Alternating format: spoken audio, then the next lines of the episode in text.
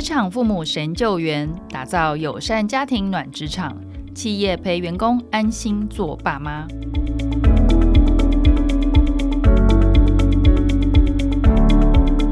各位亲子天下的听众朋友，大家好，欢迎收听特别企划节目《打造友善家庭暖职场》。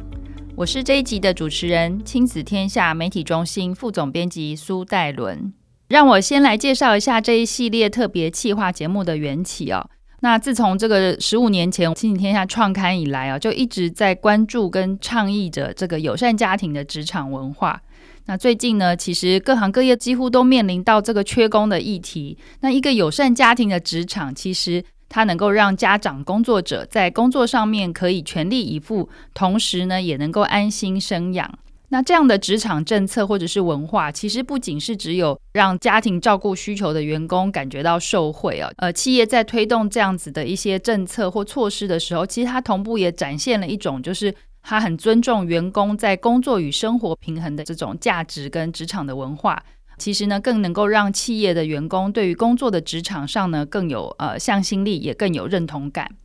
那今年呢，亲子天下跟天下杂志的这个 CSR 天下永续公民奖来合作，我们首次举办了友善家庭职场奖。那我们从两百多家的报名企业里面呢，经过严谨的评选，最后呢，我们选出了二十六家的得奖企业。那遇见暖职场这系列节目呢，我们就特别邀请其中几家入选得奖的企业，来跟听友们分享他们是如何做到友善家庭职场的。那我们也希望借此能够鼓舞更多的企业一起来把友善家庭这样的精神呢纳入工作文化里面，成为一间能够让员工幸福的企业。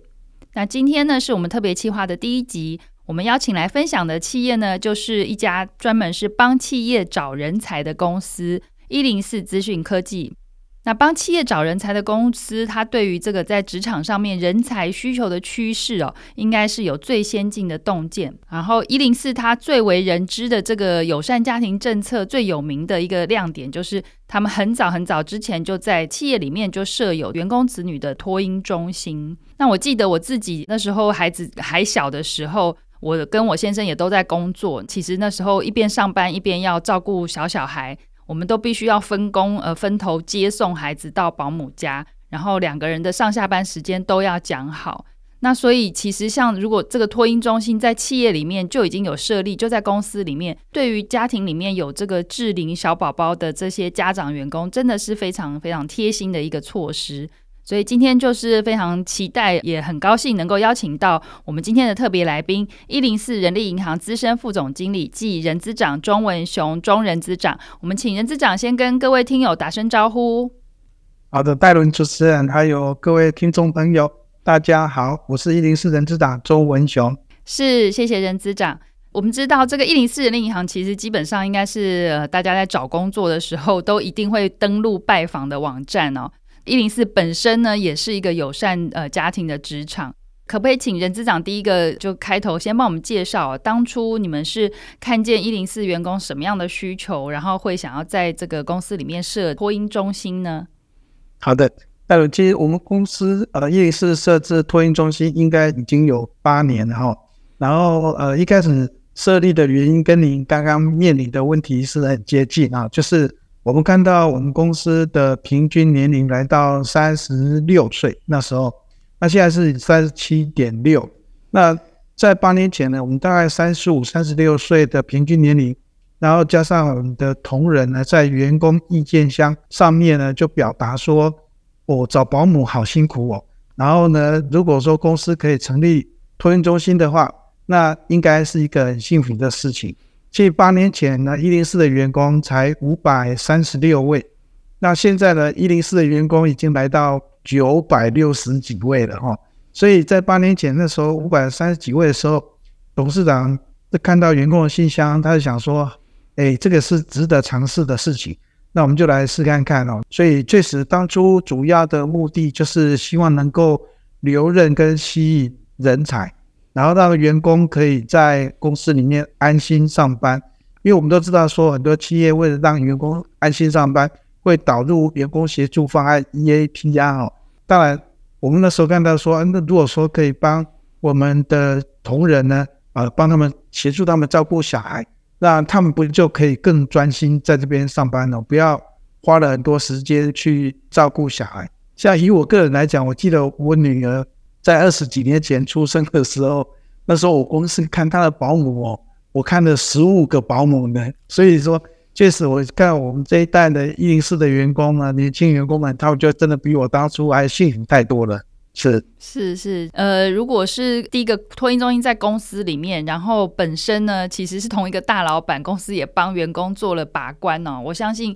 员工一定是会更放心的。那只不过就是，其实讲到这个经营托婴中心跟一零四你们本身的业务，其实应该是两个大为不同的领域，大为不同的专业哦。那我们这一次也有记者特别去采访这个一零四公司怎么样子呃营运这个托婴中心。这边我们也非常好奇，呃，想要请教人资长，就是说，呃，本身因为这个领域跨这么大，你们自己在营运这个呃托婴中心的过程当中，是不是也曾经遇过一些挑战或者是困难？这个当中的呃原因是什么？还有你们大概怎么样去克服这些事情？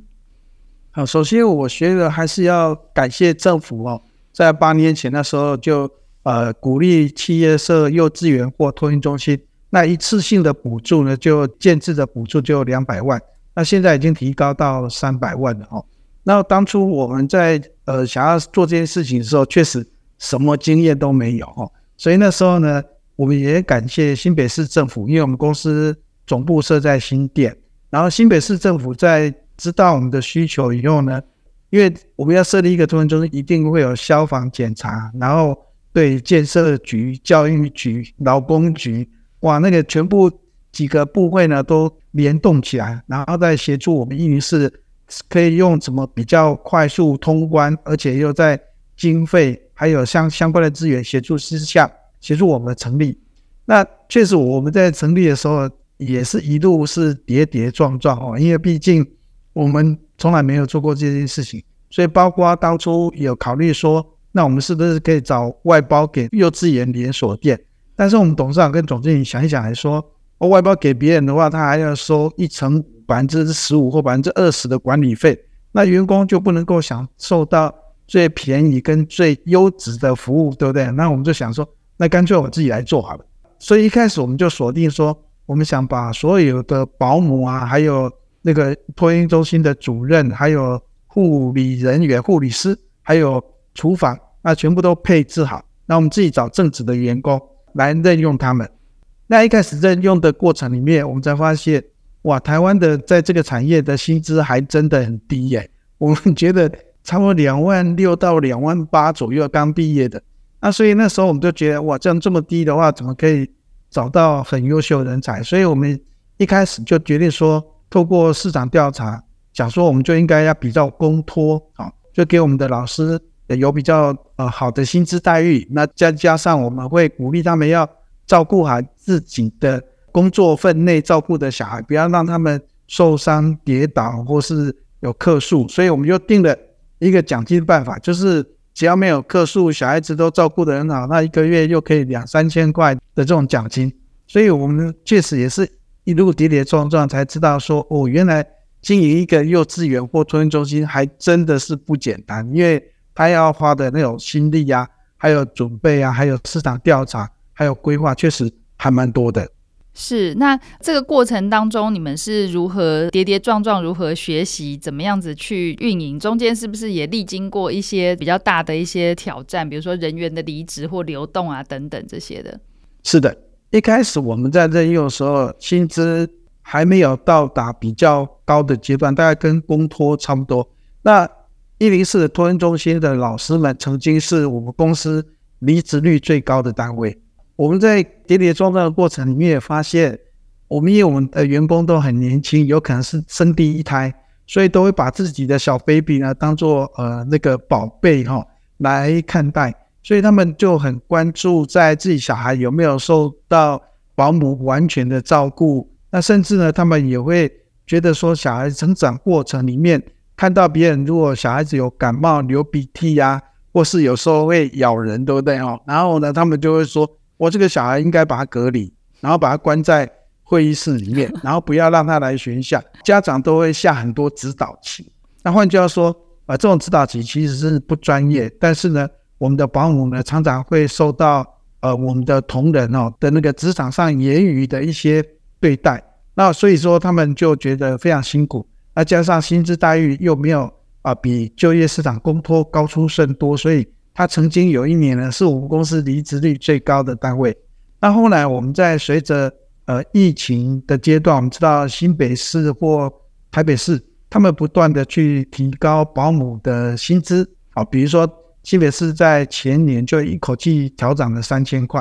那时候我们就想说，好吧，新北市你调三千块，那我们就调四千，哦，然后我们又做了几个改变，就是假设你又是本科系毕业的，那具备证照是必然的，就是基本的。但是如果说他又是大学又是呃本科系的话，我们又给他加一两千啊，这种学历又本科系，我再给他加上去。所以现在呃一零四的。呃，保姆里面，在我们公司的离职率应该也算是最低的哦。特别是在前两年，去年跟前年，他们的人员的离职率呢，几乎都是快没有，就是大概顶多只有育婴留停的。那这两年呢，确实是我们在经营八年来啊，算是离职率最低，然后人员最稳定，所以现在可以收的的小 baby 也是最多的状态。是是哇，我刚听任资长的分享，我觉得非常感动。就是第一个，他非常大方坦诚，他曾经是单位部门公司里面这个离职率最高的一个单位，但是经过呃不断的一些调整，然后可能彼此甚至可能对员工也要有一些沟通啊，跟教育啊等等，对对对，然后彼此互相的去重新建立一个信任感，跟调整这个呃一些工作条件同工作的一些福利待遇，这样慢慢慢慢让这个托运中心稳定下来。那我觉得这个真的是非常非常珍贵、宝贵的学习，也非常感谢任之长这么坦诚的 跟我们分享这一段经过。那我这边就很好奇，就是说大概开办八年到现在，呃，你们有没有统计过大概有多少员工或人次能够有使用过这个托婴中心的服务呢？然后他们的回馈大概是怎么样子？嗯，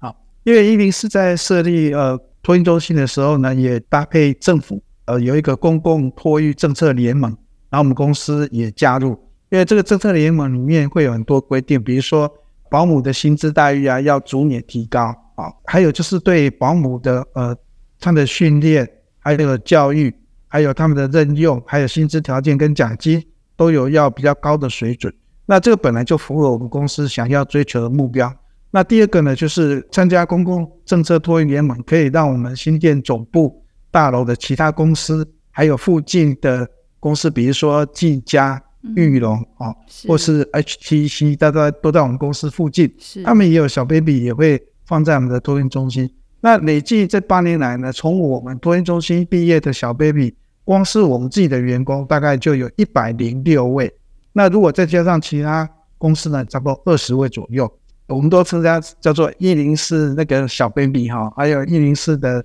那个人才哈，就是他从小就是在我们那边长大。从零岁开始哈，所以我们在看说。呃，目前来加起来将近有差不多一百二十几位左右。是，就是有这么多的一零四宝宝，好，在这边有托育过。然后，其实我们这一次，呃，因为我们十二月号的封面故事也是做这个职场讲。那呃，我们的采访过程当中的确也是呃，收到很多的一个回馈或反应，就是哎，其实企业呃，有时候办托婴中心或是幼儿园，它其实除了自己企业的员工以外，它还受惠的还有周遭的一些公司，或者说周遭邻近的一些。居民啊，因为他们如果还有缺额，就会释放出来，让邻近的这些邻居也可以享受到这样好的福利嘛，哈。所以一零四这个做这个真的是一个德政啊，哈，是一个非常好的一件措施。那另外我这边也想接着讲，那托婴中心当然是一零四这个友善家庭的亮点。我想进一步再问问看，就说，哎，你们公司还有没有其他的友善家庭或者是员工的一些政策？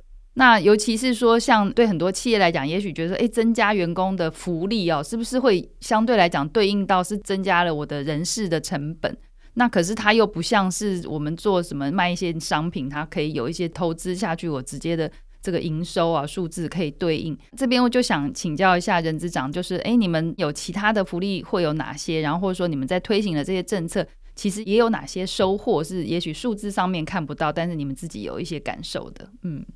有数字上其实很明显，就是我们每一年哦，也会报给劳动部跟教育部，就是一零四从第一年成立托婴中心以来到现在，举例来讲，比如说我们申请呃那个育婴留停回任的比例啊，大概都在八十五趴以上。那最高曾经有一年呢，呃，申请育婴留停是百分之一百回任。那其次呢，他们申请育婴留停最多就是六个月，甚至有人就是产假完以后呢就回来了，哦，两个月就回来。那如果两个月再加六个月，大致上就是最长的申请育婴留停，那回任率也比较高。那其次呢，我们公司设立托婴中心以后，呃，最好的表现应该是新生儿的出生率是国人平均的两倍以上。那再加上我们这几年，呃，所有的托婴中心整个工作的气氛氛围都有很明显的改变啊，就是我们都知道幼稚园说托婴中心。每一年到了过年、端午节、中秋节、圣诞节或那个万圣节，都会有很多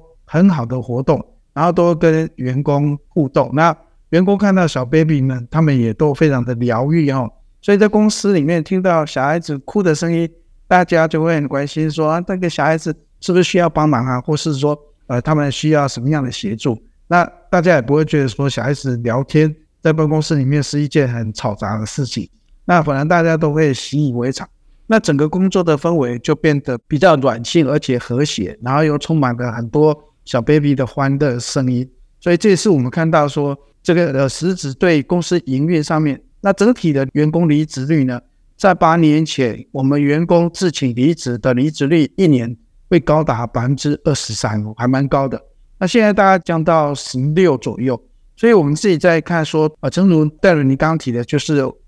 它不是只有设托婴中心就可以成功达到很多绩效指标，重要的是我们有跟总经理啊，还有我们的主管讨论，就是我一定是想要建造应该是一个呃家庭支持的系统，啊，就是资源的系统。那这里面包含说托婴中心以外呢，我们也会提供，举例来讲，比如说我们公司会有比较多的休假，那像我们是呃补班日，我们都不用上班。那公司也提供像自工假，那另外呢也有呃生日快乐假，那其次呢我们也还有健康检查假。那我觉得对家长比较好的一件事就是，只要我们的员工要照顾家人啊，也不用举证，那你就可以申请居家上班，除非说你必须全职照顾家人或陪伴在医院，甚至我们同仁陪家人在医院，他也可以居家上班。啊，是，所以换句话说，我们都希望。员工可以在最轻松自在的环境下照顾家人，而且他又可以领正常的薪水。是，所以整体来看，就是不管从福利的津贴，或是配套的措施，还有弹性工时、居家上班这几件事情，都构成我们在呃支持家庭系统上面的一个环节。那举例来讲，一零四现在有一百二十几个员工，他是申请混合上班的，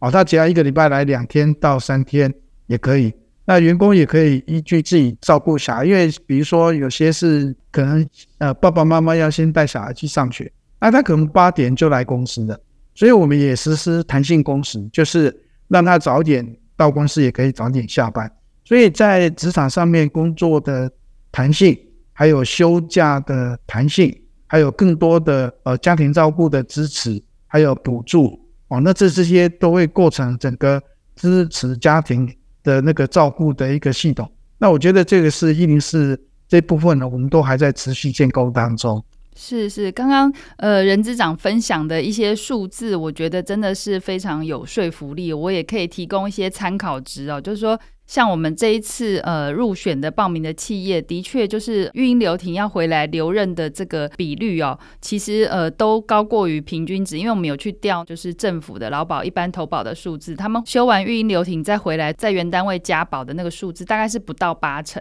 可能百分之七十几多。那刚刚人资长提供的数字说一零四是百分之八十五以上，甚至有一年到百分之百，所以这个是相当不容易。然后还有就是自请离职的离职比率很明显的这个下降，我相信像任资长分享的一样，就是说公司推了很多这个其实真的是尊重员工或者说重视员工他的一些家庭照顾需求的一些政策或措施，让员工直接有感。那可能不只是针对这个有家庭的员工，可能一般的员工可能他单身啦、或者说他小孩已经长大啦、这些等等，他都会呃很看重，就是很认同公司尊重呃我们员工的，是很重视我们员工的这个工作跟生活平衡的一家企业，所以就更愿意留下来哦。对，那这个应该是非常好的一个案例哦。那最后我想说，想请呃人资长这边可不可以分享？因为其实大家谈到说，哎，企业内要设托婴或者是幼儿园，就觉得哇，这个门槛很高。我说哦，这跟我领域差好多。那如果是从一个这个呃过来人的经验谈，就是说你们判断说，哎，其实可能如果要设立这样子呃托婴或者是幼儿这种机构，公司可能需要具备哪些软硬体条件，会比较适合来自办这样子的服务？那或者说像。政府方面还有哪些可以去申请的资源，可以来帮助这件事情？我觉得有一些呃，就是企业可能会认为说，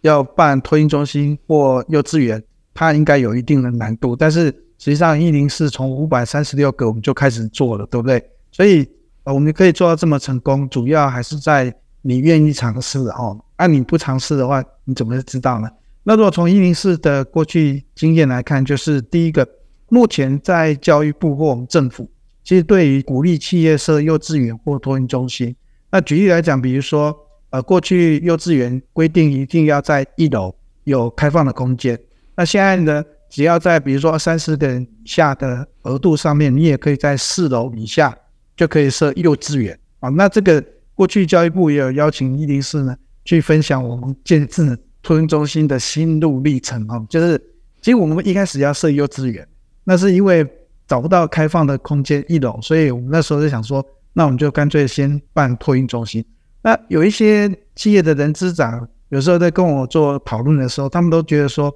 呃，办托婴中心从零岁开始哦，他们觉得说这个很难照顾，万一呃有发生什么样的事故啊，公司好像很难负担得起这种责任。但实际上，我觉得这有一点过滤啊，就是说透过呃。良好的保姆跟资讯设备，比如说我们都会监测心跳，对不对？哈，啊，这些设备其实都不会很贵，再加上保姆她照顾的小 baby 又比较少，她可以比较专心的去观察每一个小 baby 的这种呃成长的状态。那我们的保姆也都很细心，会跟爸爸妈妈分享今天啊、照顾的心态，然后每天上下班都会去分享。那我觉得这个是。不用太去担心了，因为现在资讯科技跟设备都可以弥补这一切。那其次呢，政府的资源就是现在对一次性的建置本来就有提供呃三百万的补助，比我们当初八年前还高出一百万。那第二个呢，就是呃每一年呢，呃像新北市、台北市还有各县市政府，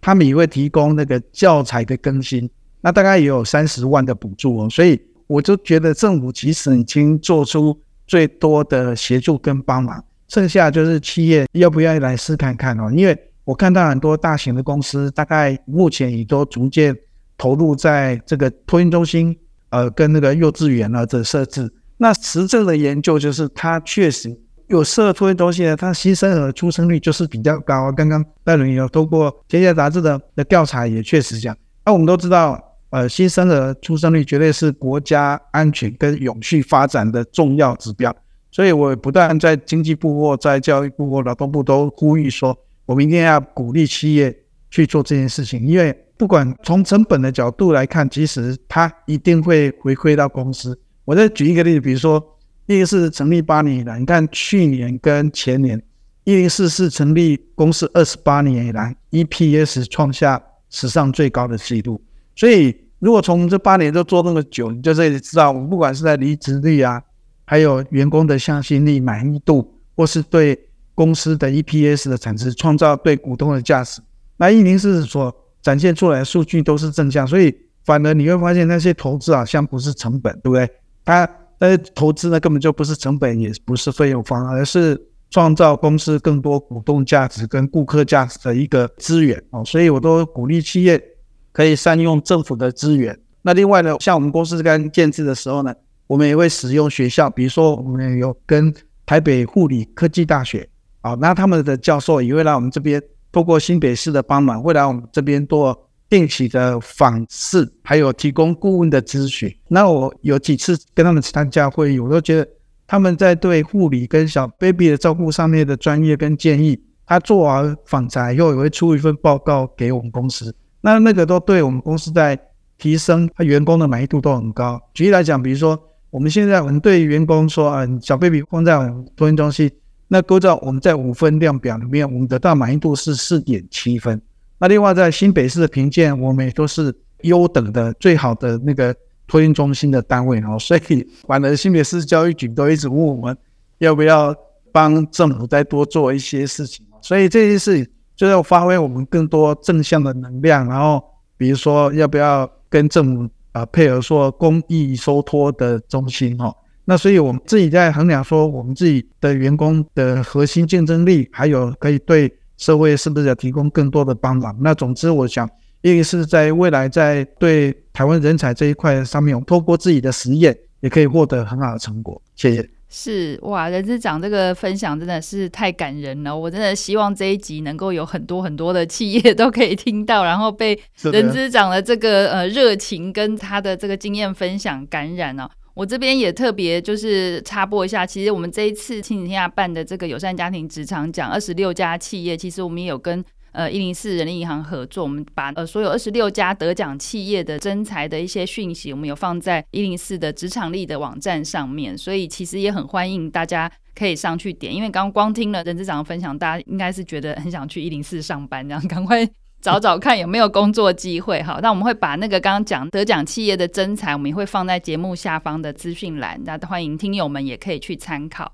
那今天呢，非常谢谢任之长来到我们的节目当中。好，谢谢带鲁主持人，还有各位听众。那希望大家工作顺心，一切愉快。谢谢。好，也希望你呢能够喜欢这一集的内容。Apple Podcast、Spotify 给我们五星的评价。如果有任何对节目的许愿或建议，都欢迎你在许愿池能够留言。我们下次呢在空中再会，拜拜。